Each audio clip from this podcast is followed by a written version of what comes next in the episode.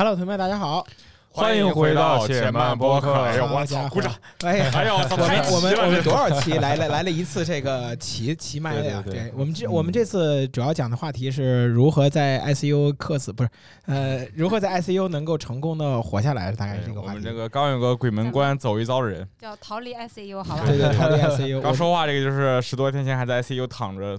的人，十多十多天了是吧？已经对十多天，十多天，上一个一个月了，没有一个月有了，十一月初的，十一月初，十一月初11啊的时候，十是对，十月三十一三十一号到十一月不十一月十月二十七号，二十七号进去的，对，然后对。然后今天都二十六号了吧？对，嗯咱很多同学其实也在就是问我们当时，比如说我们停更啊，或者说我们有一段嗯时间，包括我们的呃在线直播啊，都会搁搁置一段时间，就是因为我们这块儿有一个林林老师，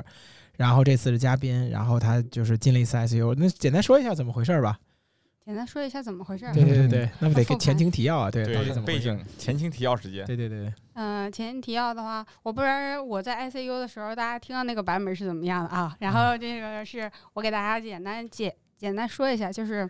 呃，我在十十月二十五号的时候，然后去天津那边儿注射了一些东西，嗯，然后目的的话，其实是为了考虑到健康的一些东西，呃，对，非常健康，对，然后我是一个什么，就是呃路边摊儿都不吃的，就是野摊儿不吃的那种人。但是这个野叶其实还是 挺感树的，是吧？对，然后所以这里边也是跟大家说一下，就是呃，如果大家进行注射的话，对吧？一定要注意一下这个，其实还是个大公司，然后咱们在这儿因为涉及到法律问题，先不提名字了。输的是那个造血干细胞，然后是主要是用来增加抵抗力的这么一个东西。对，然后当天好像人就不行了，对 NK 细胞是一种，所以这大家如果感兴趣的话，也可以科普一下，是吧？对，其实就是造血干细胞，反正我们之前也也也看过，确实这个东西确实也算国际上一个比较通用的一个治疗方案。对，因为很多小时候脐带血嘛，流出来后嗯会有利于你以后去治很多大病，因为而且延缓衰老。对，当时也搜到了嘛。对对，嗯但是就是可能说，就是即使这种很先进的技术，大家如果以后也有这方面需求的话，还是认定三甲医院。对，然后然后好像输完了以后，当时就不行了。对，然后当天晚上的时候，因为我我之前其实输过几次是干细胞，然后嗯这次跟以往不同的就是 NK 细胞，那它俩之间区别就是干细胞不是自体自体提取的，然后这个是自体提取的。然后当时是，嗯、提前了十五天去那边，然后呃抽了一些血，抽了大约我根据我的体重嘛，然后我抽的是八十毫升你前面的事情你就不要描述了。啊。后来，总之就最后输完了，输回去以后就对，然后输回来当天就是特别寒战，然后呢，嗯，对方给我的一些解决方案呢，就是说，哎，这个是个正常现象，然后你要等两到三天就可以了。然后我而且而且，据说据说据他家里人说，这个正常现象正常就是牛逼到什么程度啊？就是吐吐绿水儿，然后然后问那个销售，哎，正常正常正常，吐绿水儿，然后据说大就是啊，销售跟我说的是，嗯，你要去喝外星人电解质水，而且不能加热，要是常温的而且还一定得喝外星人的，对对对，就很离谱。宝矿力都不行。对，对然后就拖了两天，然后再报报警的时候就报警，好像先是报警的吧？先是当时就已经人不行了，因为，呃，这是几天啊、呃两天，然后没吃什么东西，基本上就是高烧，然后又拉又吐，所以人那时候就已经没办法走了。其实当天注射完以后，我就浑身肌肉酸痛，然后下高铁的时候就没下了，就是乘务员用那个呃轮椅把我推下去的。嗯，然后我以我当时以为这都是正常现象啊，因为都哎说有伴随高烧嘛。然后呃二十七号的时候说要去医院了，我当时走不了，然后我妈就打了那个幺幺零，然后求助说哎有一个孩子，然后现在就是没办法走了。然后那个幺幺零挺好的，过来以后说背我下楼，因为我家住五楼嘛。然后我跟他说你碰不了我，我浑身都疼。然后他就扶着我去了那个。呃，我们附近的一个小医院，然后小医院看我以后说啊，这治不了，赶紧去大医院吧。然后那时候我就已经处于一个缺氧的状态了。嗯，然后幺二零到了以后，把我送到了佑安医院，嗯，佑安医院这边。然后当时也是床位非常紧俏嘛，嗯，我记得我刚进医院医院的时候，应该那时候也是有，呃，肺部还是什么感染，就最近比较流行那个疾病嘛，嗯啊，然后就没床位，没床位，当时也是比较幸运，遇到一个比较胖的医生，然后他说，你看大丫都已经七十七了，然后体温还这么高，然后还发着高烧，必须给他加个床位，然后就给我加了个床位，然后就在留观室待到了晚上。晚上的时候，其实我那时候已经意识就不清醒了。我妈说我还在睁着眼，但是我完全不记得了。嗯，然后晚烧迷糊了，对，然后惊厥了已呃经。晚上的时候呢，我妈这边有一个大夫叫边大夫，然后就跟我妈说，她这种情况得让她去 ICU 了，不然的话，这个这个就比较麻烦了。对，嗯，然后我当时就，呃，晚上的时候我就好像进了 ICU。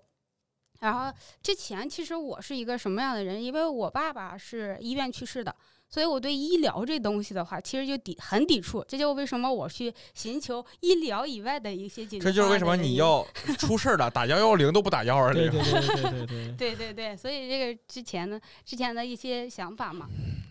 然后后边就是 ICU 之旅就开始了，嗯嗯，就正式开始了为期七天的 ICU 旅程。对，然后我们其实，在外头接到的信息，就是应该是那时候我跟我们另外几个老师，我们刚从重庆回来，然后这是家里人打电话说跟我们说说那个当天晚上，我记着我还有他的教练，还有那个胡博。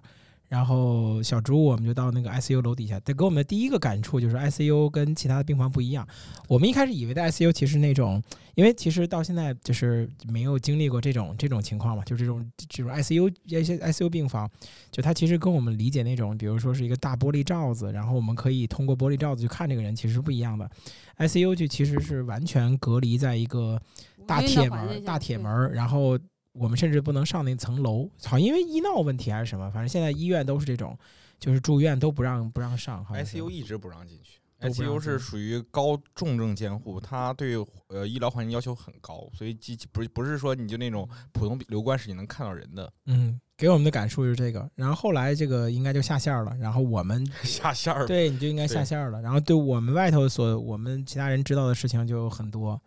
哎，嗯给我给我最大的感觉就是这一次，就是我们所有人就是可能在手忙脚乱的做了做了很多很多的事情。这个比如说，呃，比如说我们去联系医生，当时他这个雷老师当时说的是他是呃，就是好像是因为什么原因啊？是因为好像是因为保险的问题。然后当时他说，呃，没跟医生套实话，说的是他是食物中毒，然后没跟人说用的是 NK 细胞，用食物中毒。嗯，结果导致我们其实很多的时候都很懵逼，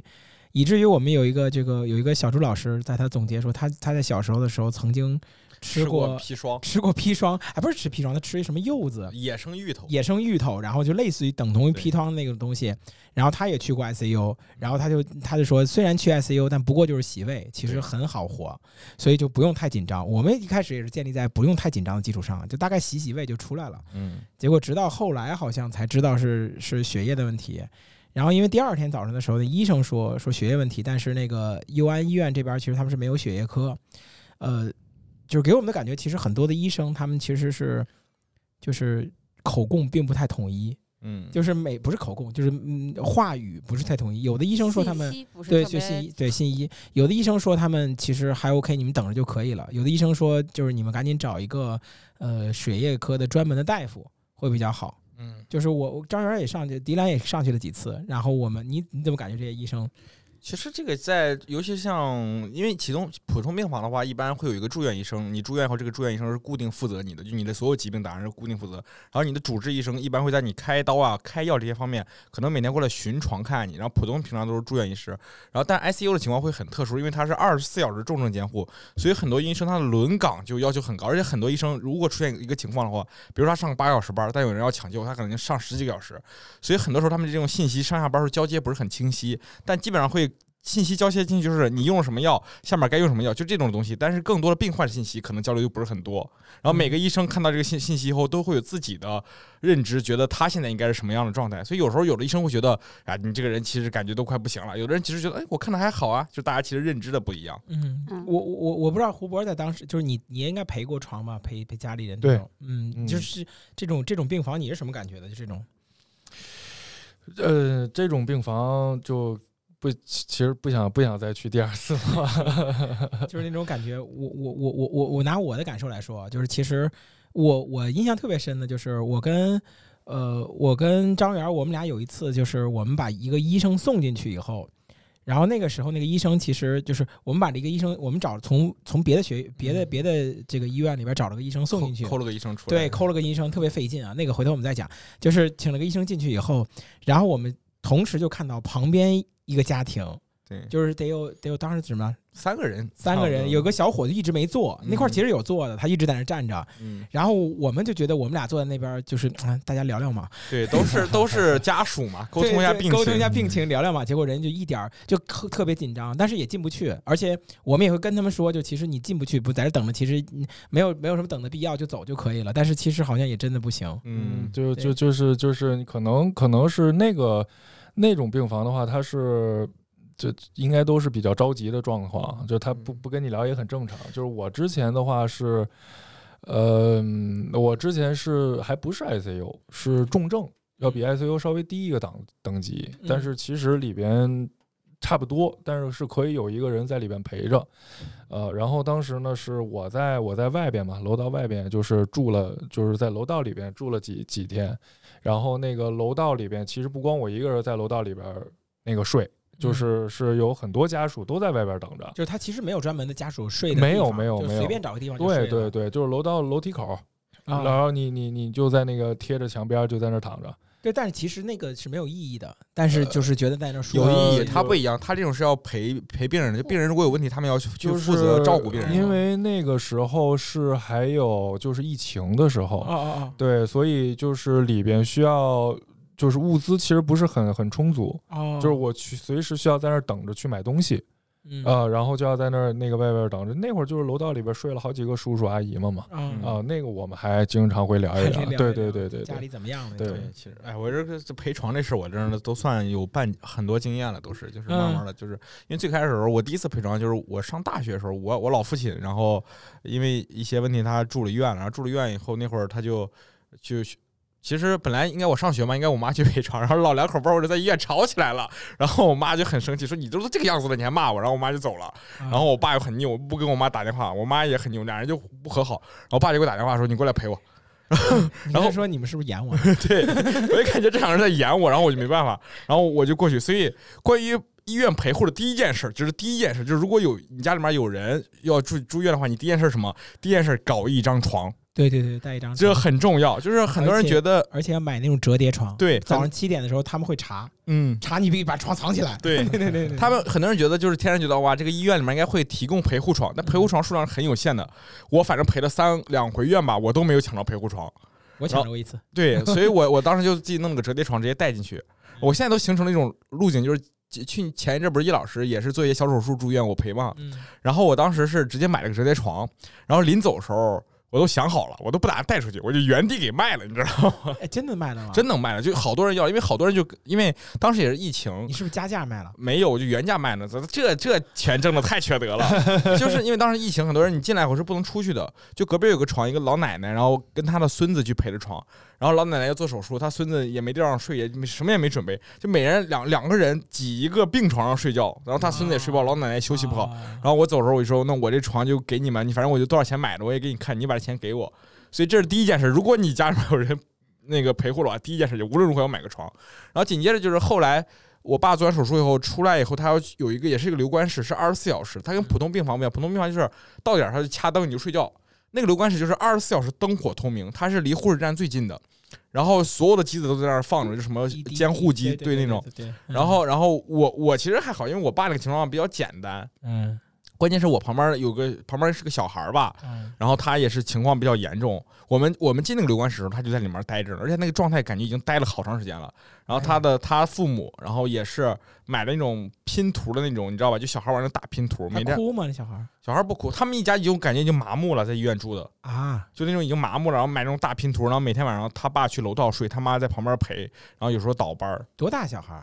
哎呦，感觉就是个十来岁那种，特别小。男孩女孩？男孩。哎呦。当当时反正我就我们都出院了，都出院了，那那家还在，而且完全没有好转那个意思，要走。对，然后我们也不方便问什么，反正那一家一天到晚愁眉苦脸的，也不好意思，就是就是就是医院里面就这种。然后我又印象很深刻，就是我当时晚上我爸病情比较没啥事儿，我也就不用怎么老陪着，我就晃悠，我就到急诊去晃悠，然后正赶上那天晚上出车祸了。然后幺二零呜往里面进，好像是，哎，我跟你说，这里要打断一下，好像确实有这种事儿。嗯就是我我我爸我爸也是当时过年的时候也生场大病嘛，我去陪他，就是好像患者特别爱，不是家属特别爱比这个数据，嗯以嗯，至于特开。你们家多少今天？那我们家我们家好一些，就啊那种感觉 特别光荣，哎对对对看成绩单一样，对对对对对，多少做手术排了气了我？看我们家都排了，对，我们都排完了，对对对对，哎呀，觉得特别光荣，对对对，就是你一旦看到旁边有人比你更惨，那个时候我觉得其实心里边是挺平衡的，嗯 也不知道为什么。对对对，对，反正就我们我们接一下话题。哎，林老师在里边 ICU 是我们我我从来我们我们都是普通病房，包括我自己我也住过院。ICU 里边跟普通病房有什么不一样？就是你后来不是又住了一次别的医院、别的病房吗？嗯，其实我是没怎么住过医院，就是打吊瓶都很少。没想到第一次住院就你那会儿住院都说了，我说这个玩意儿，我们这儿横竖所有人挨个排病的话，你都应该把我们送走了那个人，你知道对吗？对对对，然后第一次住院就住这么大的是吧对，嗯？ICU 里边什么样子的呀？里边的话，其实每一个人你进去以后就是没有，呃，叫什么？我就是大家就是没有笑颜，不是赤裸相见，你知道吗？啊就基本上大家都是不穿衣服的状态。然后我是到我插完嗯、插完管儿，然后我我基本上有意识的时候，然后我的那个主治医生是拿什么奖励我啊？他说呃我会给你一套衣服。然后我就 特别有动力，我就觉得我一定要要这套衣服。然后之前的治疗的时候，其实是每个人都是赤裸的，是方便他们去治疗。嗯然后，呃，每一个人的话，在那里边基本上都是等着，嗯，做手术，或者是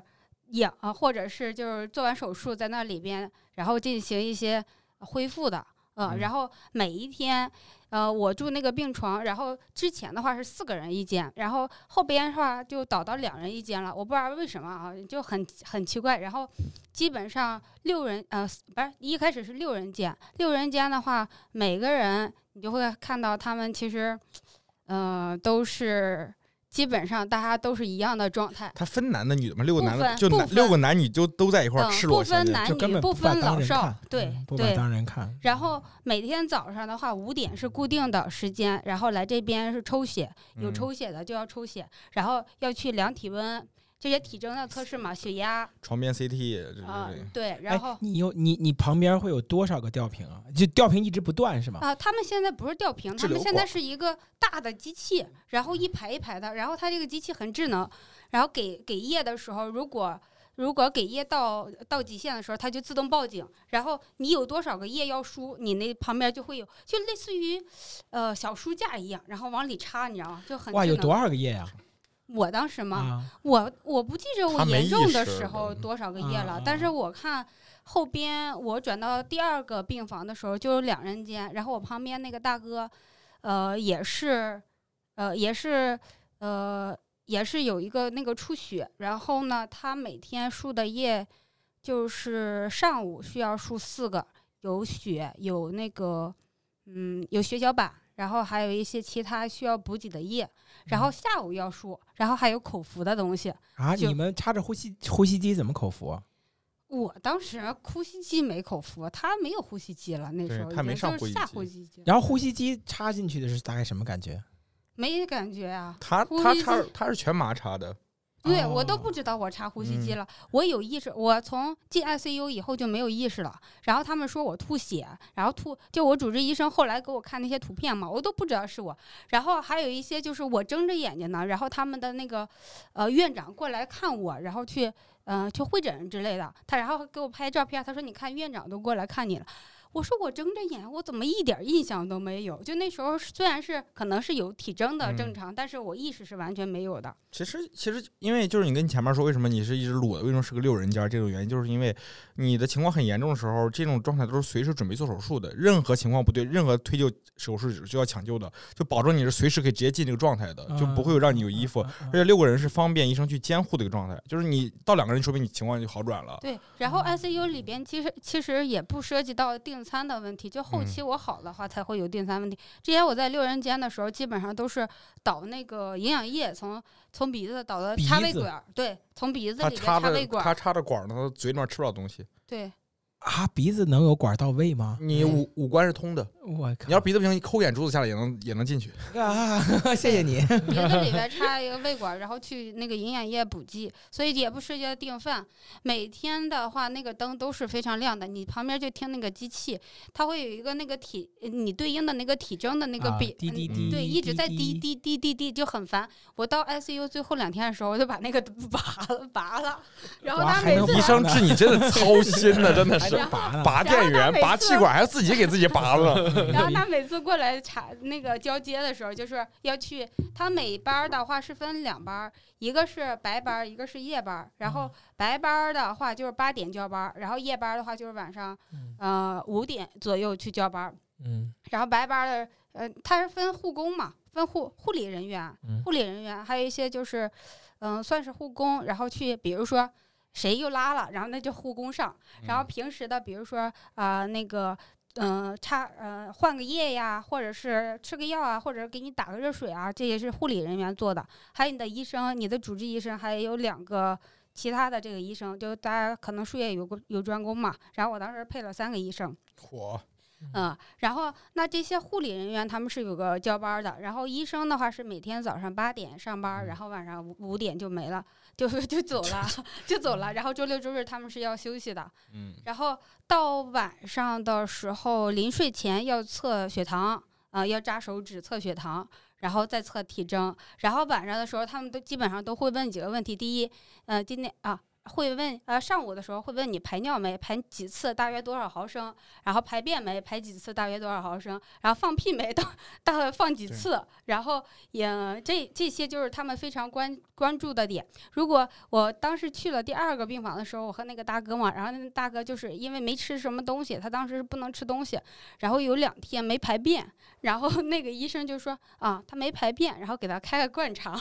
然后那个大哥就特别不开心，大哥说我都两天没吃东西了，你还让我拉什么呀？对，这里面我我大概已经不知道是有边科普，就是嗯如果你去做过手术就知道，就是手术之前二十四小时禁止吃东西的，一定是因为你在手术里面会麻醉，如果你吃东西的话，会导致你的东西反出来，会会把自己呛死。呛死，对对，一这是第一个，第二个，为什么出来后要看你的排排气、排便和排尿这些东西，证明你的手术是成功的。如果你中间没有排便、没有排气的话，说明你可能会有肠梗阻的风险，就是你可能这个东西肠子里面哪块儿就堵住了，可能手术做是有问题的，需要。也可能是麻醉导致的，都很多问题，这都是很标准的，你身体是恢复正常机能的信号。对，嗯就是一般的话，就是每一个人，你就算你不喝水，嗯，每天早上肯定是要有尿的，便的对对便对，然后包括也是要有排便的。肠梗阻这个东西很可怕，对肠梗阻这个东西，如果时间就是这个，它因为是体内，如果看不到的话，就是如果不经常去检查的话，很难，包括拍 CT 嗯，才能看到。这个、嗯一两天其实不上厕所，其实感觉不出来，但是如果这个东西只要一堵住，就很麻烦。对，这个东西它不好太长，对它它然后你梳理这个对对它是全身中，它是中毒，啊，肠梗阻会带来中毒的一些体征反应。嗯嗯，然后他当时也很不理解嘛，他就问那个大夫，然后大夫给他说了一个和可能跟你们没没听过，叫做氨中毒。嗯氨中毒就是说这个人，嗯、很久不排便了，然后他那个便就会在身体里边产生氨气，然后这氨气呢会，呃，导致他意识模糊。然后氨中毒的人最常见的一个现象就是，他们之前遇到过，就是病病房里边，然后这个病人不穿衣服就到处跑，然后嗯他他家人就摁着他，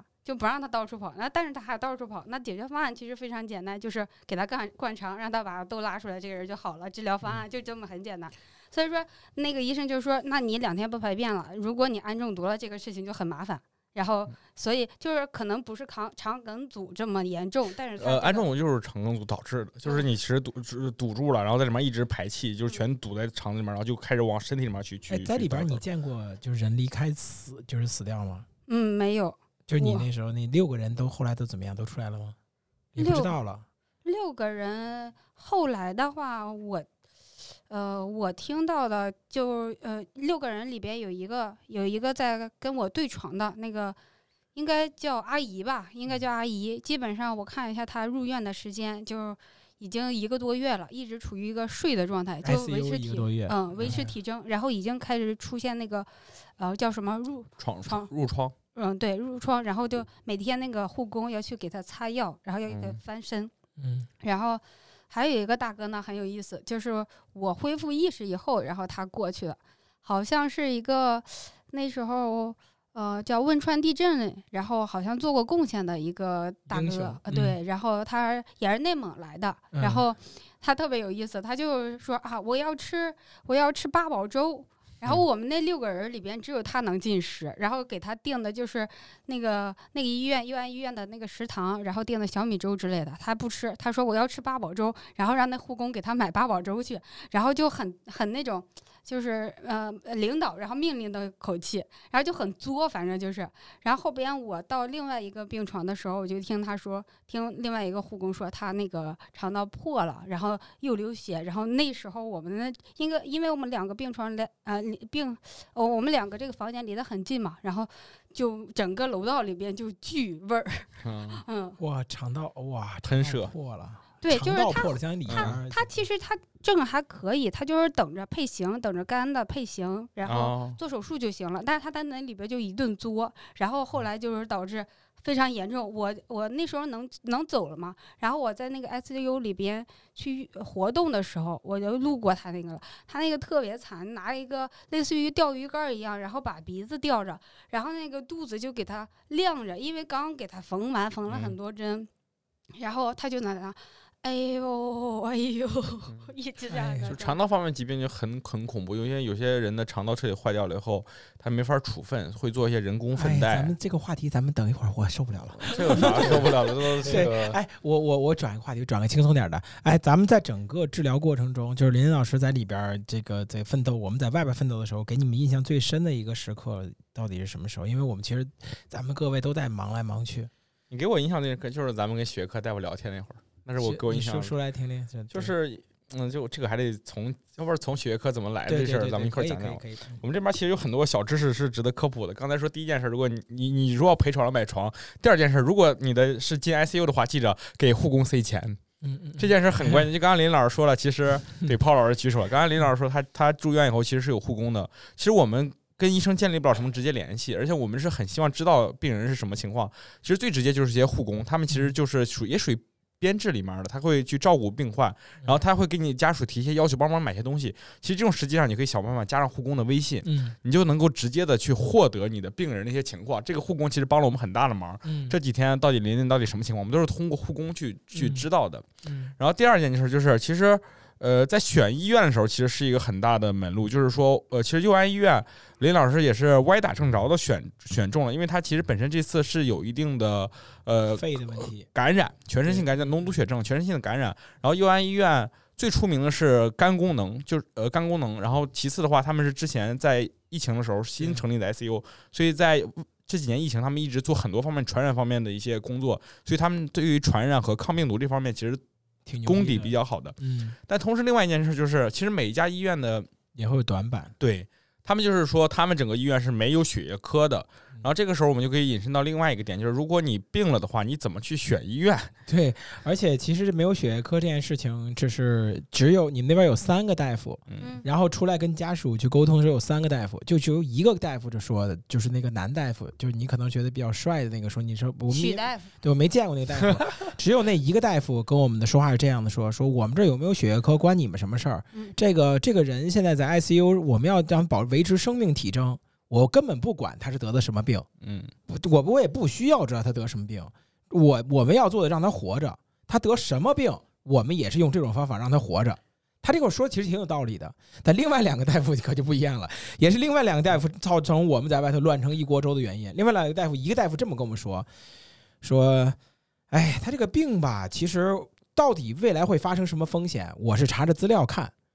就 是我查着资料看，大概率我觉得应该不是什么问题，但是他这个病确实没接触过，我们也没什么专家可以去聊，我们把其他专家都做来会诊了。其他的问题的这个不太会有问题，但是会有一叫凝血什么 DIC 的风险，DIC 的风险以及 DIC 是不是会往那个凝血方向走，我们也不知道，因为我嗯没有这个方面的检测，我们医院没有相关的检测设备，我也没办法得到相关的更更强的数据，我们也不知道。这是第一个，第二个大夫就跟我们直接说说，呃，听说其他的，呃，我们之前在开的时候有一些。有一些家属神通广大，然后会从别的专别的医院请专家过来。我们也可以请专家，但是我们请专家的话，首先成本特别的，时间特别的长。而且成本需要你们负担，这个事情不说。另外，就是这个很多专家，他们有的愿意来，有的不愿意来。毕竟我们也没有不是什么下属，我们的下属医院，对我们能不能请来也不一定。所以你们如果可以的话，家属有点能力的话，最好神通广大，你们自己去请。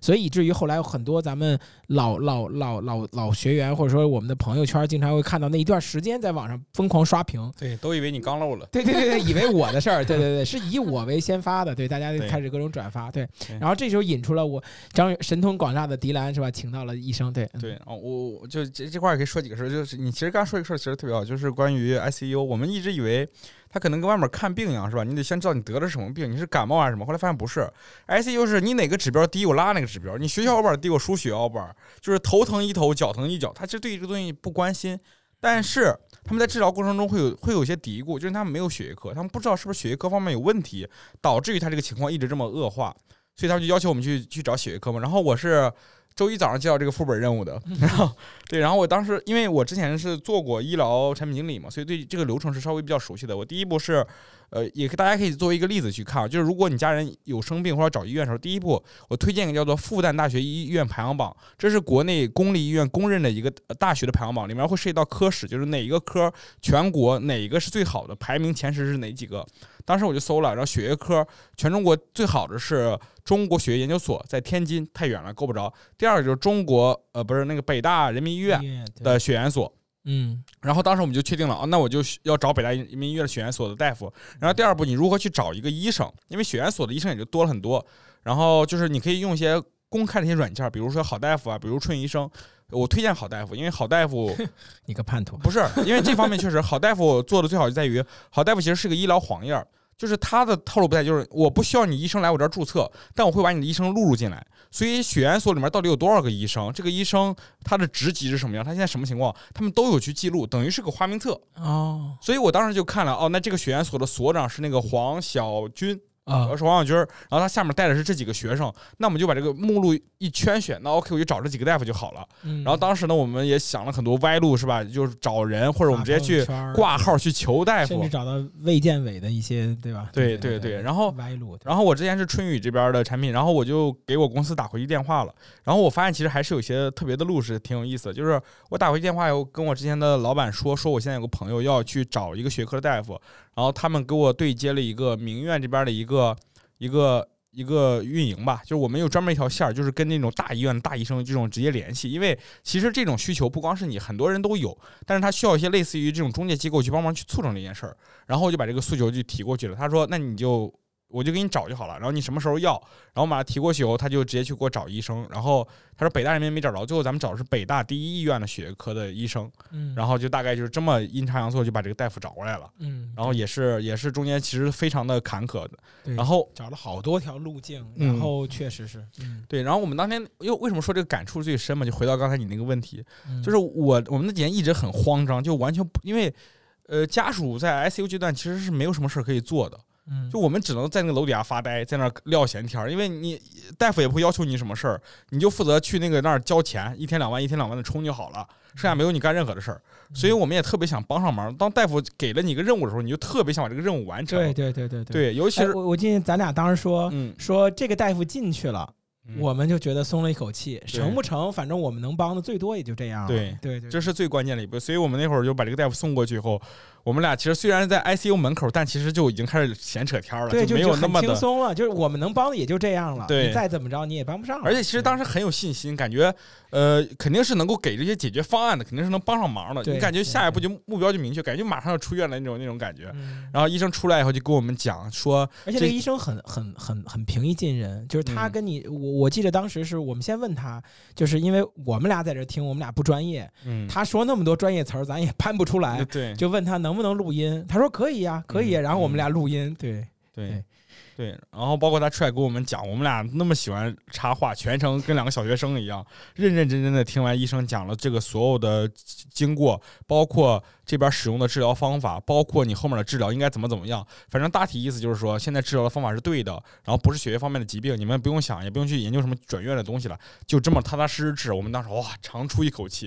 因为这两天我们那两天接收到很多的因为因为我们那个方式可能前前期也有些不太好，我们打印出来他的病历，去其他医院去问医生，一看这个病历，哇，就觉得这个人都都这样了已，经死了，对要死了，对都说这都大概就是你准备后事，准备后事吧，嗯，是吧？我给你介绍，个那种什么什么兽医店，这种白事儿都快到这种兽医店，都快到这种地步了。嗯，就我们这几年就是就是那种神经极度紧张，就只有那一刻完全就是长出一口气，就感觉啊，终于这个事儿感觉是能看到希望的曙光了。嗯嗯嗯嗯。胡博当时比较印象深刻的时刻是什么？我印象其实，其实，在整个事情当中，其实我没有帮上什么太大的忙。我接收到的所有信息都是你们每天回来，然后我我听你们说的。所以印象最深刻的，其实就是呃，应该是第几天？第二天还是第三天？就是你数整个数据最最最掉的最低的那一天。然后泡泡那个老师回来的时候跟我说，呃，不行了，就三天了。然后我当时就整，对我整，我们俩一块儿传递的，我跟因为因为是我能隔着麦克风骂温多尔吗？因为因为就是你知道，就是你们在外边去跑，你们接收这些消息之后，然后但是我回来以后是你们已经这个消化过，消化过的，然后我听到的都是一个最终的结果，所以这个我每天都是在在在学校里边就是很慌。就是啊，就是整个人是很慌的，就不像你们整个人都在外边跑的，其实还好。没没，我们情绪非常波动，要死了，我跟你真的。情绪非常波动。呃，然后，然后那个，然后，嗯，对，然后其实还没有白雪要要要要对对，对知道的更了解你们更多一些，对。然后，所以，所以我可能是看到印象最深刻的话，应该就是你们回来以后，基本上就大家坐在一起在讨论这个问题嗯啊，我就在旁边听着 很多事情都是一头雾水啊但。其实，因为其实这几天参与的人很多，很多很特别的说，反正就具体在那个事儿，应该有十十个差不多，十几个，对对十几个对对对。大家其实就是其实兵分很多路四，叶草计划是吧？对 给给我给我印象最深，我说我印象最深，我我印象最深的感感触的点，其实就是，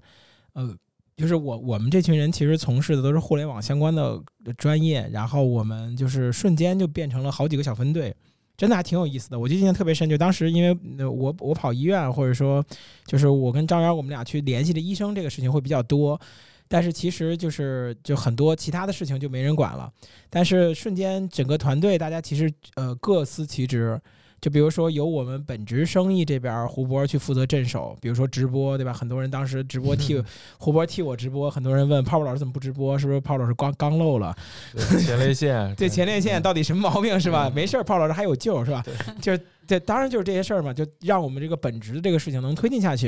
然后另外呢，就是子墨、位于他们开始就分析各种那种数据。当时林技老师术分析组，对林林老师把所有的，就是他那个医院，其实每天，呃，就我顺便说一下，就这个其实到我们第四天才知道有这个事儿。就其实你到那边去医院的住院部的楼底下那个门口有一个二维码，你扫一下，你就可以监测它每天出来的数据，它是公开的，嗯，没人跟我们说。第三个知识点儿，对问一下，一般医院都有。对，然后但是那些数据都是特别扯的数据，就是你完全你不知道数据，都不是说什么血小板，都什么贝塔羟什么什么酸什么什么嗯哇天，那个数据多到你根就你根本认不全。嗯，然后呃，子木为子木他们就在在在学校就。简直就成为我们，我觉得我们在前线去去弄的时候，子木他们就成为我们大后方。对比如说，呃，我们我们有时候录了医生的，呃，把医生的说话录音了，但是我们不能让呃新的医生听到我们录了前面医生的声音，否则的话会怕他不不开心之类的。我们就需要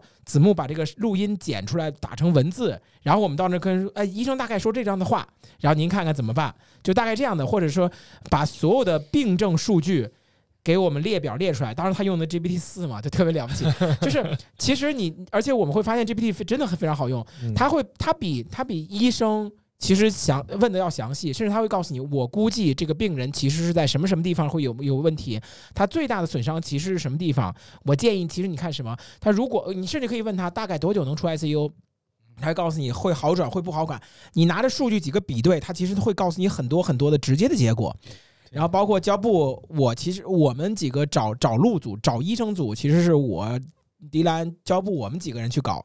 另外还有陪同陪伴家属组，啊我对以以白雪什么小七他们那些挂号组，就专门我们是拿着病历去其他地方去，另外几个几个人去挂号组，就大家其实都会有列了一个 SOP，就是我们这个整个流程怎么去做，每天大家去执行我们的任务，然后画勾，还挺好的，就基本上有条不紊。平常时间大家还能开会讨论，然后各位都转化成这种医疗专家，挺有意思。就是我们甚至在昨天我们说是庆祝这个这事儿结束的一个庆功宴上，我们在聊天的时候还在说，就是其实这算是我们团队在年底很。很少数的一次，就是大家集齐起来练兵，就大家真的全员参与练兵，然后就就去努力这个事儿，挺有意思。练林林，哎，这是我这是我这是我感触的第一个。第二个点呢，就是其实我我我我没有发在我我我不忘了我发没发朋友圈，好像也发朋友圈了。然后我发了个 ins，啊，就是我们的全就是好多好多好多人的合影。嗯，那天晚上呢，其实是。呃，圆圆从合肥，然后蒋高明从杭州，然后纸巾和刘千里从深深圳都坐飞机过来。当时他们问我们的时候说：“你看要不要过来？”就是我其实那个意思就是说，其实要我一般的态度，我就说别过来，过来干嘛了？就在门口医院门口站着。事实上，他们到最后的整个经历也就是在门口站着，然后以及我们一起吃个饭结个账，对吧？就是其他没有帮上任何的忙，因为见不到人嘛，ICU 根本见不到人。但是呢，就是后来想了想，也是，但是当时那个时候他们来那时候，基本上是就是三天结束，就是换句话说，说句不好听的，就可能就是见最后一面，或者是白事儿这个事儿，因为当时是数据特别不好嘛。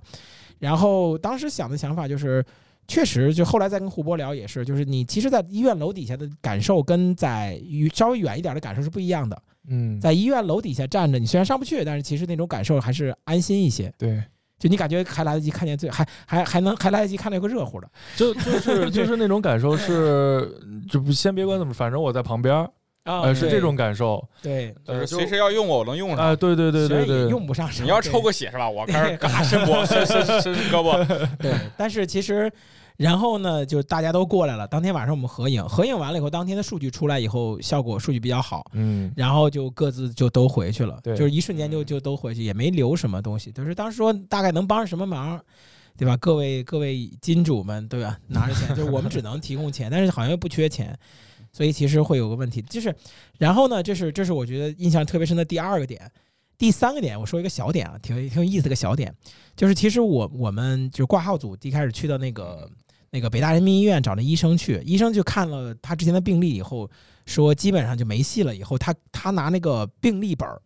画了写了那种你你知道医生那种鬼画符，就完全是不明白鬼画符。然后呢，我们说，因为我们是替着佑安医院的医生去问北大人民医院的医生，所以我们回去要答的转达，所以我们会跟他说说您跟我说明白了不行啊，您写这东西我们看不懂，然后您得再给我认真说一下。然后他会找他的助理小医生一行一行给我们念，然后我们去拿录音录下来，然后再给 U 安医院这边医生去看。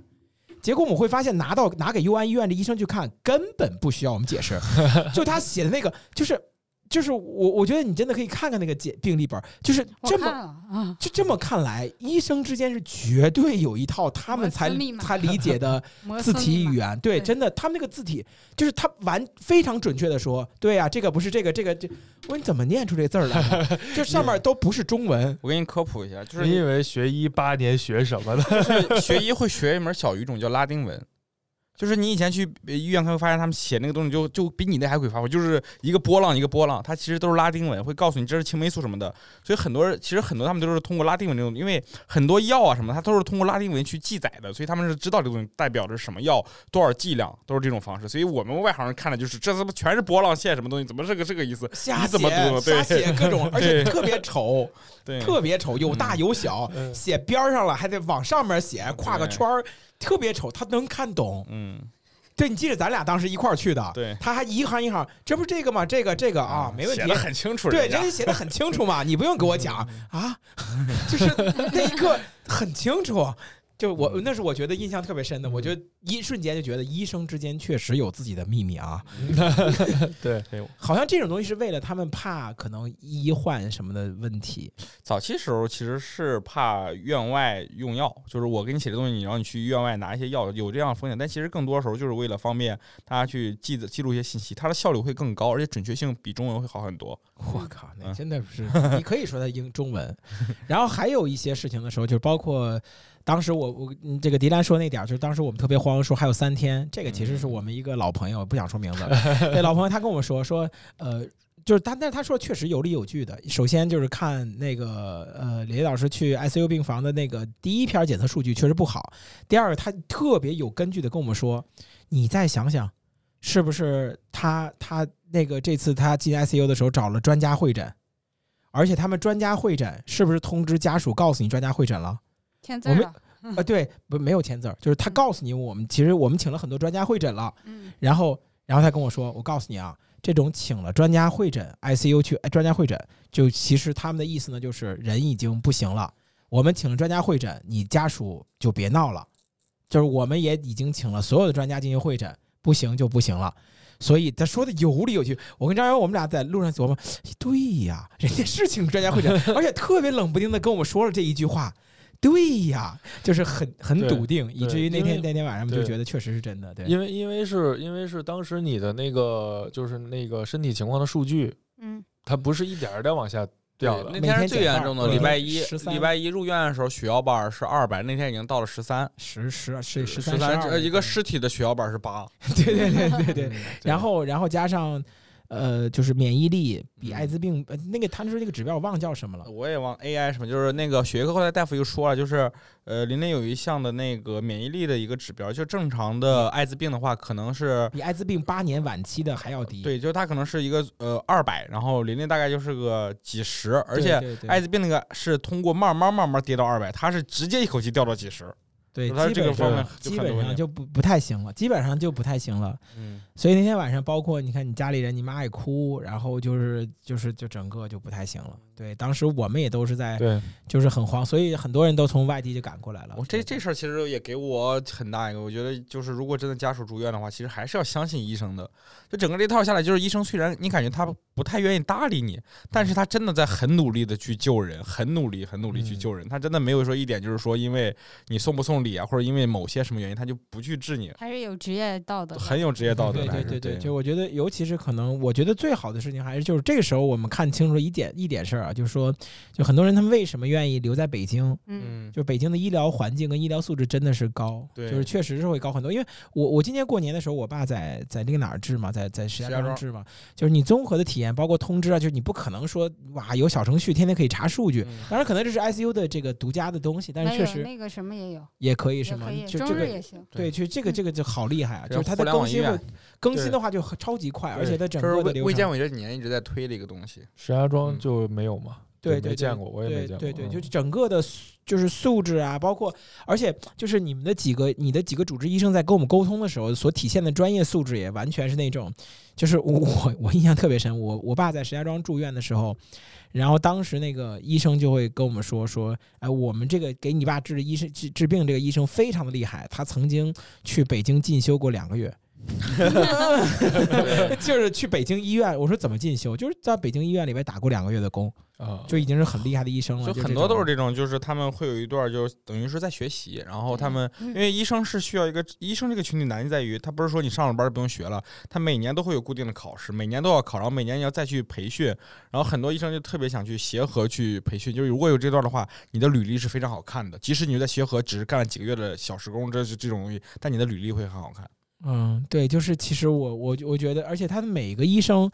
这里边真的是 U I 医院那几个医生，呃，就沟通的非常清楚，而且就是问那个数据，一看就人家非常懂，嗯他就是很厉害，就这这确实是相当相当不错了，这是给我的感触很深的点。另外呢，我再想说几个点啊，就还是说那个我们说回来技术这件事情，就是我我我想我我特别想谈，就是我们整个团队的这个技术这方面的这个支持，就无论是我们用飞书，然后去做那种可分享文档。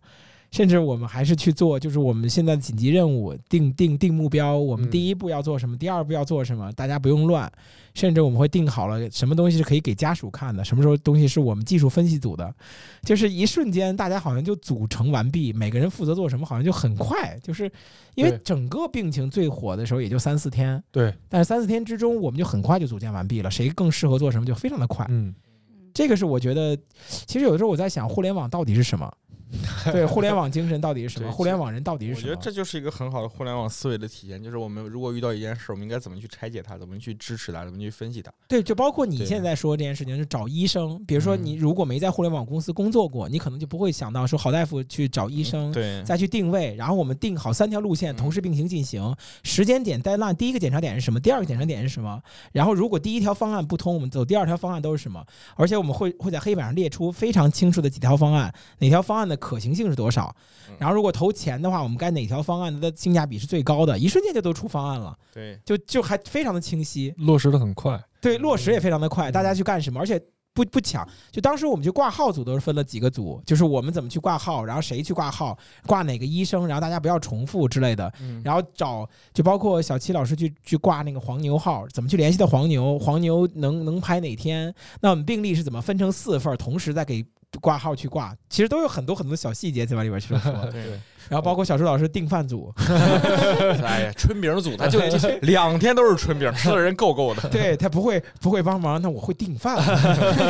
给大家订饭组。嗯这边其实也说到一些就是一些小经验，因为我其实做做互联网呃医疗产品也做一段时间，其实很多东西就是很多东西你外边人看不太明白，但是我们其实对这个东西特别熟。比如说就是找医生，其实我还是我不是打广告，但我真的很推荐春雨医生或好大夫这种平台，因为不是每一个人都有在医北京治病的这种条件，你可能就是在一些。本地的小县城，当地的医生水平可能确实是不行，他可能确实下不了准确的诊断，提供不了准确治疗。这种时候，你就可以选择说，我找一个在线这种平台，我去买一个医生的服务，几百块钱吧。哎我把我的哎，资料说到这里边，我好像我我们一直忽略了一件事儿。对，其实你当时找了一个医生，好像是天津那个什么医生。对哎，我觉得那个也特别棒，对我一你都不知道这个事儿。我们我因为当时第一天下来以后，因为很多外面信息太乱了嘛，我觉得这个东西都不太客观，然后我就去买了一个血源所的，就是不是说第一个是天津那个血源所的嘛，我买了里面的一个主任大夫的一个，这就是一个付费大概一百多块钱吧，然后他能跟我跟我聊四十多回，我把他的你的病历发过去，他就跟我说，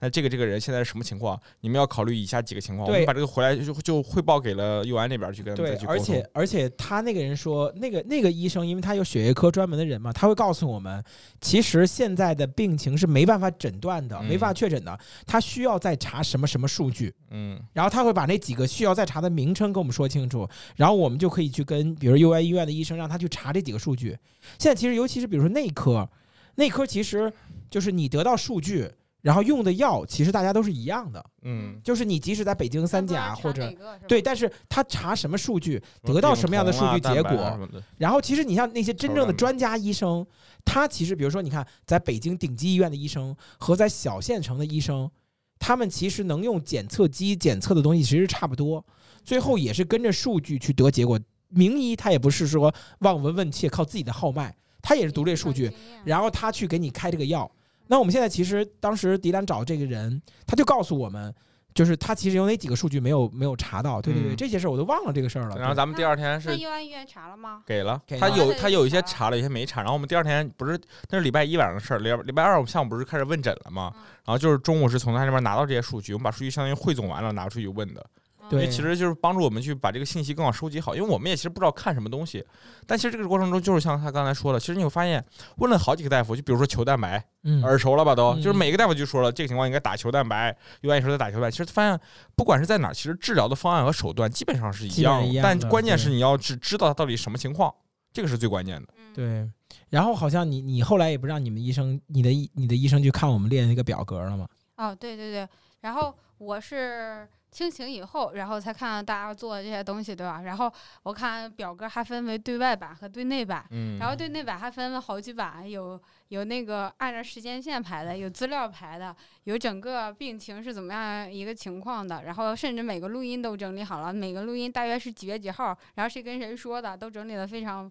非常好。然后还有一些我我过往的一些资料的整理嘛。嗯，对，我跟你说，录音这件事情我们还进行了迭代。嗯，一开始 真的录音，对，我刚跟你说，开始手机录一开始手机录不行，太明显，对，不行，人家说，人家医生会明确跟你说，你是录音的吗？你要录音的话，我告诉你，这个东西我可就不能这么跟这么跟你说了。然后我们就改成没录没录，第一次第其实第一次没有录，然后后来录，然后张元去录的时候，我我说张元你继续录啊，他第一次录是直接录了，第二次录他就直接把手机放桌子上了。然后当时我就我就问他为什么不放桌子上，他说后来第一次录完了全是屁股的声音，对 声音不清楚，对，然后后来然后后来又迭代，然后胶布发现拿手表录效果特别好，嗯。后来我们就全拿手表录，对对对对对对，嗯迭代最终版是拿手表，特别靠谱。不过这个事儿其实也是，就是呃，我觉得如果你看病的话，录音是很有必要的。原因是因为你可能真的当时医生给你讲很多信息，你你没琢磨过味儿，或者你没理解。回来我不是说你要告医生，其实就是你回头更好的知道到底什么情况，或者是你要再找人去问，你自己讲不明白，你把录音放给他听，这都是很好的方法。对对对对，我不建议啊，我我建议你往啊别放给别人听，你把这整理成文字。对对对对，你不要，你要让另外一个医生知道你录了上一个医生的音，你就真的你就真的，是就是他会很很谨慎。很谨慎，对。但其实录音这件事很重要，就是我们这几年很多信息一对不齐，但是录音记不住，他说一堆关键词，谁哪记住去啊？对 现在我都记不住。对，然后，然后还有就是那个过往的一些血液数据和那嗯个化验化验结果嘛，然后你们不都汇总要一个大的表格里嘛？然啊后，那是我是那是我弄的 Excel 那个，对医院的时候，他其实是每天出一篇，每天出一篇。如果我拿那些化验化验数据的话，其实他也得对比，他也得横向对比。然后我就拿你做那个大表格给那个医生看，然后无论是人民这边我去挂那个血液科也好，或者是中日这边挂的呼吸科也好，然后那医生都说。我去，你这个数据谁给你整理的？怎么这么好啊？然后看看我说，哎呀，这个简直太棒了！然后他就直接直接对比嘛，然后说啊，那我呢？其实他他也给我说了，他说，比如说血液咱们这个东西，看我跟你说，我跟你说句题外话啊，我嗯们我们我们其实，在旁边还会有每个数据出现这种情况以后，嗯到底是什么情况的解释。后来后来我就是那都是拿 GPT 做的。嗯，后来我们发现，我们做了解释以后，医生觉得我们看不起他，对。觉得觉得我们这帮外行瞎闹，就把这个删了。我们是有解释的。子木当时给每一个每一条这个数据指标多少的多少，它代表什么，GPT 都问过。但对 GPT 都然后问过。然后就是中日那个，就像你说的，就是他是有一个。主治医生就中日那边，其实整个楼层里边只有一个本部的医生，其他都是过来学习的。嗯，然后过来学习那个小医生，他负责写我的那个病历嘛，然后他就把那个表格和咱们做的那个对外的资料他整理了，然后他说你你把这个借我看看啊，然后他就按那个拒检病例了，然后那天他带我去做那个。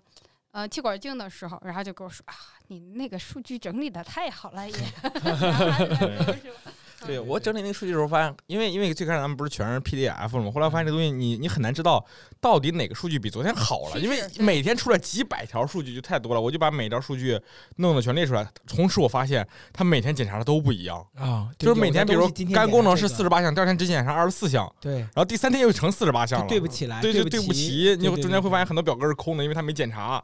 对然后出，然后，然后呢，我又我又呃前呃前听过前几期的同学知道，我是一个爱炒股的人，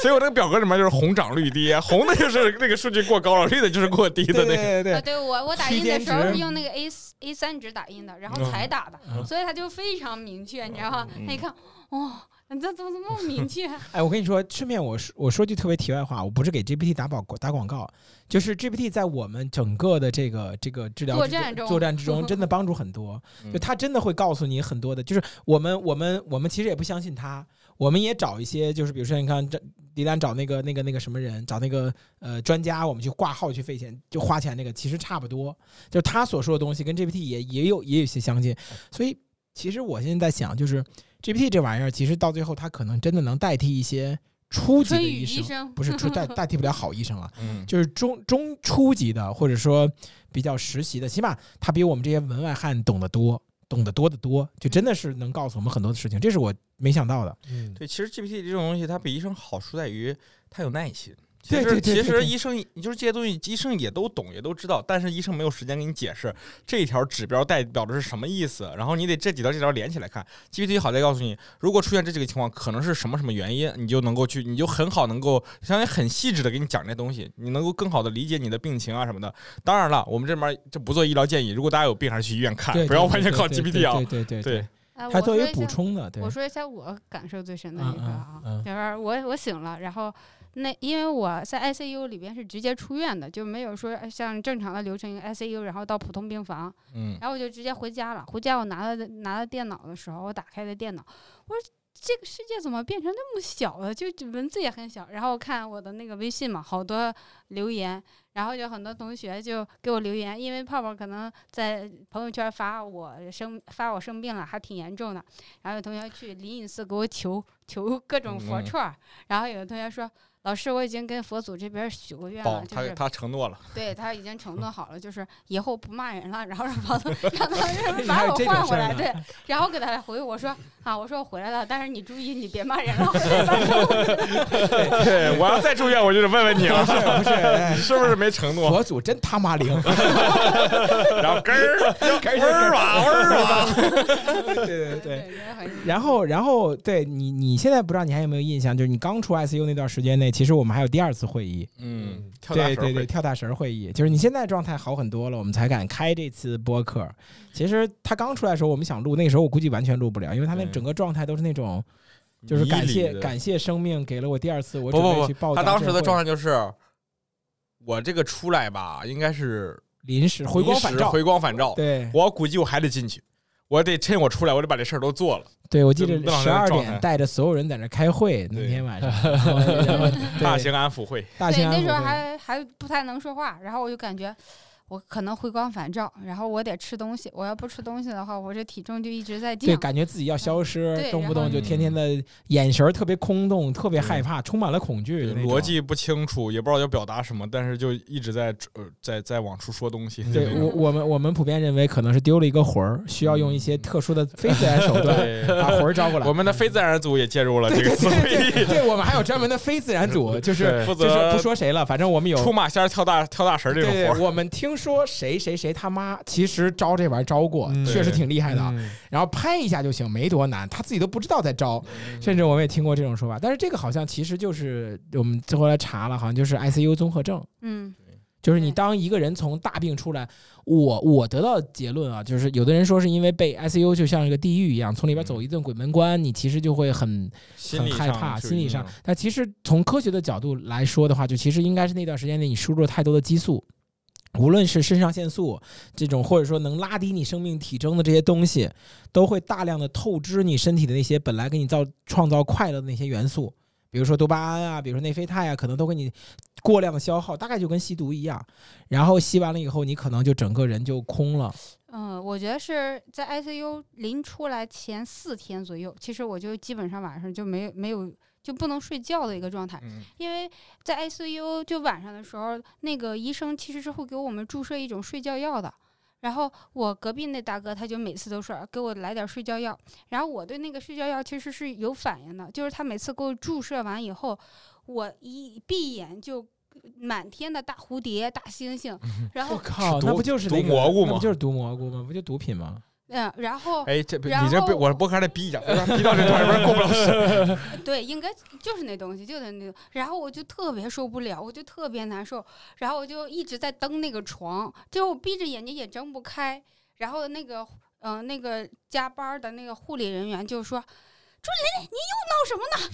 然后我说：“我说我我难受，我睡不着。”然后他说：“都给你都给你睡觉药了，你怎么还睡不着呢？”我说：“我一闭眼就是那个大蝴蝶、大大那个，然后各种声音。”然后后来我清醒一点，我就跟他们说：“我不要那个睡觉药。”然后不要那睡觉药的后果就是我一整夜一整夜睡不着觉，然后就连续四天没睡觉。然后回来的状态写点公众号文章啊，你 没有写点小红书找点啊，声啊，在 对对，你找点声啊没没有手机呀、也嗯没有电脑啊。然后回来的那几天状态也是，每天晚上都睡不着觉，就睡得很少很少，每天就一两个小时的状态，所以就导致我当时。呃，可能神经也紧张，或者是怎么样一个状态，就出现很多幻觉。我出来以后就感觉这是个楚门的世界，我感觉这不是个真实的世界，嗯呃，感觉自己还没醒过来呢，是吗？不过，不过他说了一句话特别有意思，他说的他出来以后，就整个嗯天都变冷了，这确实是，他确实是那两天对正好赶上北京降温。对对对对我们，本来是短袖陪床，到嗯短袖短袖弄事儿，后来是出来以后长袖还觉得冷。感觉一下过了一个一年一样那种感觉。对对，刚刚不说超自然、超自然的现象吗？其实我这次去 ICU，给医生的感觉也是非常不知道怎么去解释这件事情。就我为什么好了，他们其实也不懂，至今也不知道你怎么康复的。对，那你问问佛祖吧。怎么怎么？就是 佛祖那儿我的承诺了我的 主不骂人治医生是那个刘海霞医生嘛，嗯他其实之前是协和的，然后他他来到佑安第一个案子接到的就是我这个案子，其实他也是说想好好的。哎，我那你这也是牛了逼了说一下，他第一我就见过嗯刘海霞医生见了两面嘛，应该出来的时候见了一嗯面，去的时候见了一面，来的时候那个第一面见的时候，他整个人都已经透支了。嗯，就是你感觉 ICU 的病人走出来跟你说话了，呃，不，真的，我跟你说，真就是你不敢大声说话，你大声说话就怕他没了。我我真没给你开玩笑，就这完全是熬了了熬了一个通宵的那种状态，就是非常的累，他不是一般的，就那就那种。你们你们小时，我跟你说，就是你想想激动，但是数不上劲儿那种。你应该是至少熬了一通宵，很刺激。对，然后我的那个 ICU 期间也是另外一个护工，然后加了我微信嘛，就是前两天还给我我在那个中日住院的时候跟我说嘛，他说你真的太幸运了，就是你的主治医生。是我们整个 ICU 里边最靠谱的一个人，然后对，然后后边他给我，他他们当时没有想上呼吸机，然后正好那天晚上是那个许大夫值班，然后我的那种现象，然后许大夫就决定一定要上呼吸机，就是如果那天不是他加班的话，估计我我就直接没了。然后接下来就是我的恢复力，然后以及呃，我就是我之前不是各种肾脏衰竭，然后呃，全身器官衰竭肝衰竭、肾肾衰竭、肺衰竭，对没好地方了。七十十七个小时没有排便，没医生说了，除了可以跳动的心脏，没啥地方好。对对对，到时候可以把器官捐赠了，对嗯对对 角膜也可以用。然后 从之前就完全不行了的一个状态，然后后边一点点就很快的就好起来了。然后海那个海峡医生说，因为他正好隔了一个周末嘛，他第一个周末的时候他要在家休息，然后他一他家有个儿子，他要陪他儿子。然后他说我第一周的时候在家就。心情就完全是那种根本坐不住，我就想我去，我的 ICU 里边有个这么年轻的、这么嗯，小的一个小姑娘，然后等着我去救，但我这边好像，呃，就无能为力的那种情况嘛。然后他带就是他跟我说的，他跟我说他其实要需要查查资料，我我都怀疑他那天晚上可能还读了很多的书，就那种确实挺不容易的，他能感觉到。他给我的病历里边真的是有论文的，一就是他查的哪个资料，他都把它放在那个病历里边。对他真的是在我查，的我的能看到。病历里，我的病历有一百八十一页。我操，啊就是篇节约论文。他真的是在那查呢，真的真的嗯能看到，他确实，所以我觉得很厉害嘛。这种高材生，你就协和这种到任何的二三线城市，可能都是那种非常厉害的大神那种，但是他需要在北京待的话，就可能就是一个，他好像也不是普通主治医师，那边不是咱们那一排里边有一个在上面，他应该是刚去的，还没在，还没上榜呢。但是上了上了上了协和上了上了左下角第一个，他是是因为他是因为去了一次就政治上的活动，就是去那边嗯偏远地区，然后去科普怎么样去嗯治疗乙肝，然后这个然后回来以后，然后这这是刚叫什么入职还是怎么样？就是他他转到 UI 以后是先去派到外地做一个这种政治上的活动，然后再回来的啊。嗯嗯，刷履历那种。对，然后这是第一周，第一第一周，然后第二周开始我就各种好转，然后到周四和周五的时候，我就基本上可以穿着衣服，然后自己去解决我各种呃排便或者是相关的问题。就是他他们也说嘛，我是 ICU 里边唯一一个可以直立行走的人。我就就就能穿衣服就已经觉得好。刚才按你刚才说就已经很厉害了，嗯 对然后就成明星了是吧？对，然后然后接下来就是。嗯，因为大家也不知道这个病例，然后也没有遇到过这种情况，然后就各种，呃，各种专家过来跟我聊，然后说，哎，我当时是怎么个情况，然后啊、然后我为什么会遇到会有这样的一个问题，然后就给我排查，就是他们过往的一个临床经验，然后是不是这个，是不是这个，是不是这个，然后我说都不是，然后他们说，那你这病例就。我们也不知道他这些怎么情况，然后说，哎，到时候把跟那个刘海说说，到时候把病历再给我看一下，然后再研究研究吧。正经正经说来，其实是能发个诺奖，到时候哎，顺便顺便说来，我觉得当时是让我们所有人可能心里边最慌的一件什么事儿，就是其实说实话应该没有那么慌，最最慌的时候是当时你还有点意识的时候，给我们写了个纸条，对礼拜天儿，对，说弟弟什么妈妈要别熬夜，什么同事们不用请假，然后好好工作，对。然后不用请假，嗯然后什么什么，那个时候我们是都看不了那个东西。哪儿啊？小七和那人一边看一边哭，哇哇哭对对对对在那边儿。对对对，然后我们那个时候才觉得，就是也嗯怎么也想想办法救一救吧。对，嗯后来才开始崩，就那时候不应该写那东西。对不过真的很奇怪，那个地方那让人感觉跟打游戏一样，因为你去了后看不见人，你就知道八楼上躺了一个人是你朋友，然后他现在生命垂危，但你看不到这个人，你就感觉每天在那等任务，然后接任务，跟做游戏刷副本儿似的，你知道吗？一帮人早上来了打卡了，就这种刷副本的那种。但是一直看到你照片，第一张我们也找了一个找了一个内部是吧，然后去拍了一些照片，然后看到啊。这个照片出来了，我看到哦，我就瞬间放心了。原来状态上还好还可以。对，我记得是后来是吃饭了。啊！呃对对对对对对对对，我都记着呢。第一天吃的是米呃是什么粥，第二天是是糊什么的对对米面线糊什么的。哎第一天让我吃饭的时候，我老激动了。然后我让我让妈呃给我做那个做那个叫龙须面，嗯，然后我嗯妈给我做龙须面，她给我做就是 没有任何的汤，你知道吗？然后海霞过来说？啊、海霞说你妈给你做的饭怎么不吃？你看你妈给你蒸的大米饭多好。大米饭，大米饭，这大馒头，你看一大坨子。然后我说这是龙须面，他说那。你你想拔尿管吧？你要想拔尿管，必须把这吃了。哦我那个时候还在插着尿管呢，可以吃嗯东西，为什么不能拔尿管了？尿管是尿管，食道管是食道管。我是先拔的食道管，先拔了呼吸机，再拔食道管，再拔尿管。哦尿管的话，它要有个适应，就你不能直接就把尿管拔了，它那会儿是先要去，最后一步一般对，它要先训练你有没有。突然想到小朱老师插尿管的故事。啊。这个 男但男生和女生不一样，男生比会女生痛苦很多对。嗯，对对对。然后到最后几天，我实在在 ICU 里边没有意思了，然后就开始看没有意思了。对，是是是，然后就开始看书，然后他们那里边没有什么书，就只有那个叫做什么护士必读，然后我就在里边看护士必读，然后再不出来就能考上了。就讲，就比如说插尿管，男生和女生有啥区别？然后护理的时候为什么要做体征？然后什么叫消毒？嗯怎么消毒？然后就看看你进去有这么长时间吗？还好吧，最后拖的时间其长一些。实其实你去医院你就知道，真的很漫长，因为没有任何事儿给给你干，你只能负责哦。躺那儿发呆哎，不是，那我记得就总共去了一礼拜啊。一个礼拜。对，但最后两天其实最危险就四天，哦，最后三天其实相对来说很难熬。哦其实就过了两个周末，对对然后对，对就就就就一礼拜嘛一礼拜四天的时候是危险期嘛，然后就嗯四天危险期。第二个周二就出来了。对对哦对对对，然后后来护理人员看的实在看不过去了，给我找了一个那个吾皇万岁的漫画书。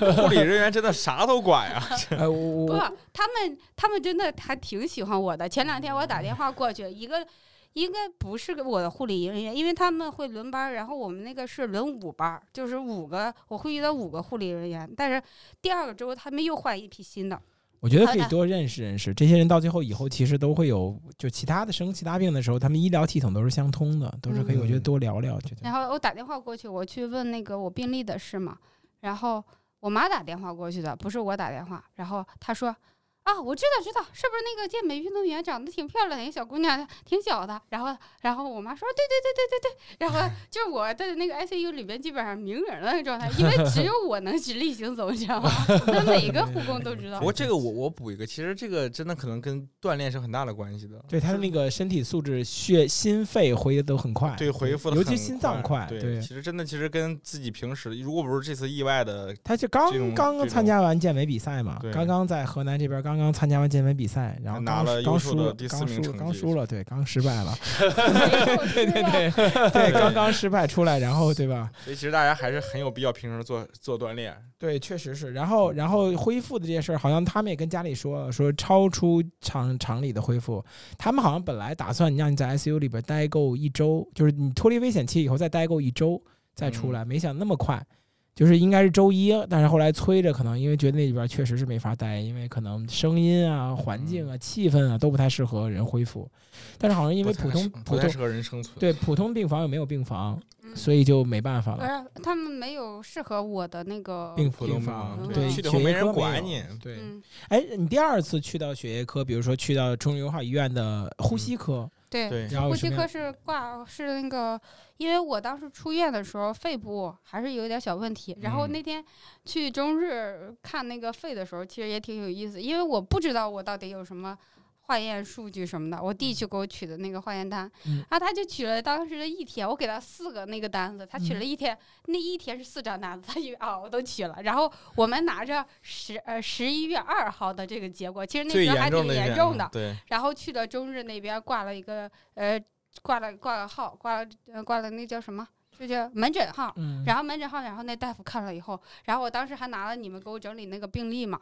然后去了以后，他也是认真的看完四篇以后，然后开始写哇，那四篇更刺激，那四篇对那更刺激，对对然后看了那个呃肺部说，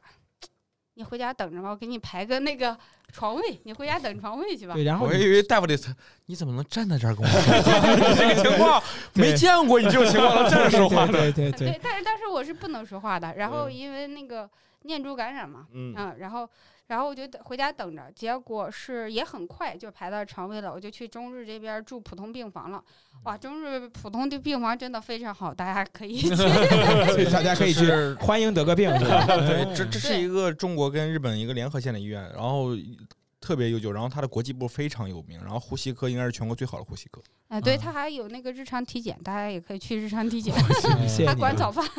对 然后他那个病床就是有独立卫生间，可以冲凉，然后有电视，然后基本上就是两人一间，就是嗯非常多少多少钱一宿啊？呃整个的。住旅店的多少钱？对呀，咱要是便宜，然后它下边还有那个篮球场，然后嗯周围的绿化也很好，这不是篮球场，我觉得不是病人需要必备的。然后还有自己还带了个小鱼池，每行行行，可以可以可以，个地方还有停停停停，那个文竹，说病说病说病，嗯，然后然后就出去测完了以后，其实没什么问题。然后我在中治这边其实也没有做任呃治疗，除了吃点云南白药以外，基本上都是化验项的，云南白呀，不想不说这个事儿。当时去做了一个那个什么镜儿，那呃个气管镜气。管镜。嗯，对，嗯气管镜这当时我也很嘀咕嘛，因为我去跟那个医生说的时候，医生说的很严重，我我那时候才理解到你们 听医生的交流是怎么样的感受，我就当时我就对，想，啊医生他会把所有的危险情况，就是你比如说，你看啊，比如说你第二天去 ICU，第一天病情不好转，第二天就是他告诉你，他是这么跟你说的，呃，肾跟肝已经有明显好转了。嗯然后我们说那就脱离危险了吗？是在好转吗？他说这个可不能这么说，只要你说出，就这就触发关键词，你知道吧？一旦你说是有好转了吗？没有，没有，没有，非常严重，只有好转怎么可能在 ICU 呢？然后你一旦这么说完了，他就猛跟你说有多不好的事情，然后说的非常邪乎。就如果你说完了你哭，然后他告诉你其实好的事儿，嗯然后你说那好了吗？唰就给你往下，就就就就玩弄你的情感，你知道吗？非常刺激，对，就这种。因为回头如果出现官司纠纷，他们这都有表述上的问题。就是对，你是不是许诺了什么东西？对，所以你你你，比如说你去插气管镜，他会跟你说的非常清楚，说会有风风险，而且风对，险他很严重。是侵入性的，然后可能会咳血，咳一段时间，然后具体可持续多久这事儿就不不不确定了。啊，他啊他微信问我呢，我说气管镜最多问题就是他，因为他毕竟是从你鼻子塞一个管进去，他就是可能会擦伤。啊，也哇微信问，那哇那时我跟你说，我做气管镜跟其他气管镜也不一样，人其他气管镜二十分钟、三十分钟就出来，不是全麻，也有局麻的，因为我那天排的都是局麻。我那你就难受死你！然后，但是基本上他们就是做了取一个活检就可以了。而我的那个医生是说，你先取个活检，然后呢灌灌那个灌水，我也不知道那是什么液体啊，灌液体，然后一般灌一次就行了，我要灌三次。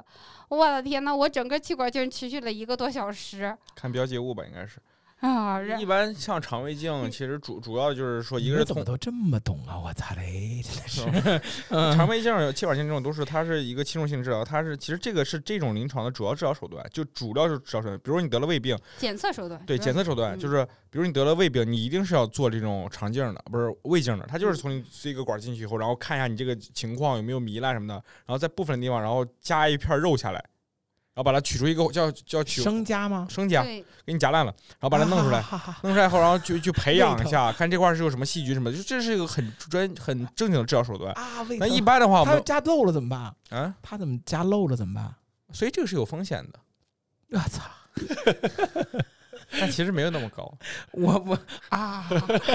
而且我跟你说，在做这种东西，因为我们一般的话，因为中国医保这样的，就是如果你自己去做的话，你做局麻，就是比如说胃镜是这样，你他给你个喝的，呃大就整个脖子这儿给你麻醉，但你人是清醒的，然后张嘴往里面塞塞管子，哎，我跟你说，巨痛苦。这这是这是医保我现在就是这次这次林老师进 ICU，我有一个特别人生上的改观，就是我会觉得其实死没什么了不起。哎，就是就真的，你你尤其林老师后来出来说的这件事儿，你不觉得吗？嗯就是他如果在当时插气管、插那个什么呼吸机，他没有抢救过来，他其实是没有什么痛苦的，对啊，他没有记忆嘛，对啊、说的都是人话嘛。对不？我的意思就就是说就，是活着人比较痛苦啊。对活人比较痛苦，所以我们有时候经常会害怕，就是他就是林老师真的是从鬼门关走了一遭回来，嗯，但是现在在他的跨门的那个过过程中，好像没有那么痛苦。反正我，反正我们会比较痛苦。对 对对对他跨门那个时候他不知道，对对，嗯是吧？完全没有印象。就就是你有没有我看到？我睡了一觉，不是你有没有？你你现在脑子里边回忆有没有那种见过不一样的声音，听到过见过不一样的人，什么什么说过不一样的话之类的？大？蝴蝶吗？不是不是那谁吗？那个玻璃厂，嗯不是不是，就是你有没有那个印象？有没有那种？就是在回使劲回想在当时，因为你确实当时已经到鬼门关了。对，好像是有吧？我！靠！你别吓人好吗？你别被我引导出来。但是我记不清，怎么会有什么样的东西？反正就是我也描述不清楚。你忘了曹德旺的事儿了？哦，对对对对，他会就是但是记忆混乱是吗？不是你，你真的想那个时候会会想到那个时候真的是就是濒死阶段，嗯，就大概周就是大概插呼吸机那块儿，然后你你你有什么印象，有什么记忆之类的有没有？就就脑袋就是脑袋里边会有个很白的地方，很白很白的地方。我靠，看来你要上天堂，差点上去，生给拽下来了。让我去描述细节，我就我描述不一定了啊，很多情况就跟做梦一样，就是你也不知道到底什么。就大脑皮层的那种活跃。对他那会儿不是说曹德旺是他弟的战友吗？啊，对对莫名其妙的哦，我跟你说嘛，那人是曹家旺，曹家旺不是咱们的健身房那个谁，啊啊！那个那个家乐儿我。们那会儿都匪夷所思，曹德旺为什么啊原来说错了啊对，原来不是呃，原来是清醒的，就几个关键点嘛，就是第一个就是我从那个。呃，我我我清醒过来，就是呼吸机下了以后，那时候一点点清醒过来了。然后我当时插各种管子，又是那个，又是食道管，又是尿管，然后手上。哎，你插呼吸机当时插的呼吸的时候，你有印象吗？清醒没有？没有后来拔之前你应该有印象吗？没有没不记得啊插过。啊有一个有一个就是拔呼吸机以后，然后他们就喊我，他们那边就喊我，然后他那个海霞刘海霞就说。你说话，你呃连你说话，你不说话以后你都不能说话了，然后就赶紧说话，你知道吗？嗯吓死了！因为那天都是麻醉状态。嗯，他说就是他们那边也是有有整个嗯 SOP，就是下了下了手术室多长时间，然后他们应该是三个小时，换句话说，你完全不知道你插着呼吸机，不知道。完全你没有印象。没有但其实你有意识，嗯，因为护工说了，你一直说嘴干，一直要拔它，拔了它。对，你还要擦油，然后你写字儿，当时你也写了字儿，你知道你写字儿吗？我我知道，好像我知道我要写东西，但是写的什么不知道了，现在嗯想不起来了。半梦游算是，嗯，啊，但是你写的很清楚啊，你当时回的什么什么。也也那没有不能叫很清楚。不是，他写了几个字儿，写的觉得写不使劲儿，然后我们都能看啊那几个字儿，然后再划掉，再重新对，写。能能看能看我记着我记着我在写东西，但是我我为什么想不起写来对为什么写了，包括你当时想写什么也不记得了。对说起来，你那个字儿还有第二篇，我们通过第二篇跟第一篇的对比，第二篇明显字字迹刚劲了很多，感觉哎这个一看就身体好很多了，有劲儿了，写字儿都有劲儿。了。对，就你，不知道，你其实当时你你现在也不记得你当时写什么吗？你后来看过你写的那字儿吗？看过，完全想不起来当时写的。嗯，我都不知道那是谁写的，感觉栽赃陷害呢。真的。我靠，那那时候可能真的，那没准那个时候跟他沟通，他能记得一些，见到一些不过。不过我想想，我们病床里那些所有的人，我估计那也就我能写写了。还是 还是怕你这个还算情况，真的还算挺好的。先想想，对对，那也是在最后最后我们再总结一句吧。然后这个也是唠了唠了好长时间了，也是最后能够看清楚这一场，走了一趟走了一趟鬼门关。在这个三十多岁的时候能，能去这么这帮大兵。后来，不过话说回来，我我后来经过我们的认真的调侃，发现我的好多朋友们其实都经历过这个各种各样的难处。嗯，我多多少少对，有个朱世民那个人，对活到这儿属于侥幸。我们我们昨天在聊的时候发现啊，我就是我们我们昨天在庆功宴里边有人说，哎，我之前断过手啊，谁没断过？我但是我我我这么想，我的我到四十的这段时间，其实我最大的惨处就是我自己作嗯，这个做了一个脚踝手术，是因为韧带韧带撕裂，然后然后补了个韧带，其实也没必要，主要是体为了太重，非要打篮球，对跳的时候没落好地。但是而且十年前的，主要是现在我蹲腿、蹲蹲深蹲有用，其他的最大的病应该就是一个这个新冠了。对，跟跟跟小猪比的话，咱们确实是就小猪老师一一说 ICU 去过，啊食物中毒，食物中毒有过。胡萝卜汁儿进去 出来，进去出来，对。对对对对对对，就各种各样的故事。然后那，这这次也算是我们正式正式呃算是回归，也嗯解释一下我们前一阵子为什么停停更啊，嗯然后这么一个事情，也觉得没什么好藏藏着掖着背着大家的，对吧不？过我最后还是想再问琳琳一个事，就是嗯，那你这回算经过这一大轮以后，你现在最大的人生的体验，或者想分享的是一个什么样的观点？就有什么特别想跟大家说的一句话一句话一句，话，嗯就一句话呀。两句话也行。对，最后一句话了 对，最后一个谁把我住院费报？对我觉得就是真的，就大家都会说，在生死面前，好像很多事情都是非常渺小的，对吧？我觉得在生死面前，好像它是个镜子，它能照出非常非常多的事情真相。嗯，嗯，好的，那么本期节目就到这里。然后，如果大家有些也有些很有意思的医疗上面的体验的话，也可以在评论区给我们去分享。最后祝愿大家所有各位身体健康，康万事如意这是最关键的，嗯身体健康永远是第一位。身体健康，嗯健康是唯一的。对对拜对，拜拜拜。拜拜拜拜。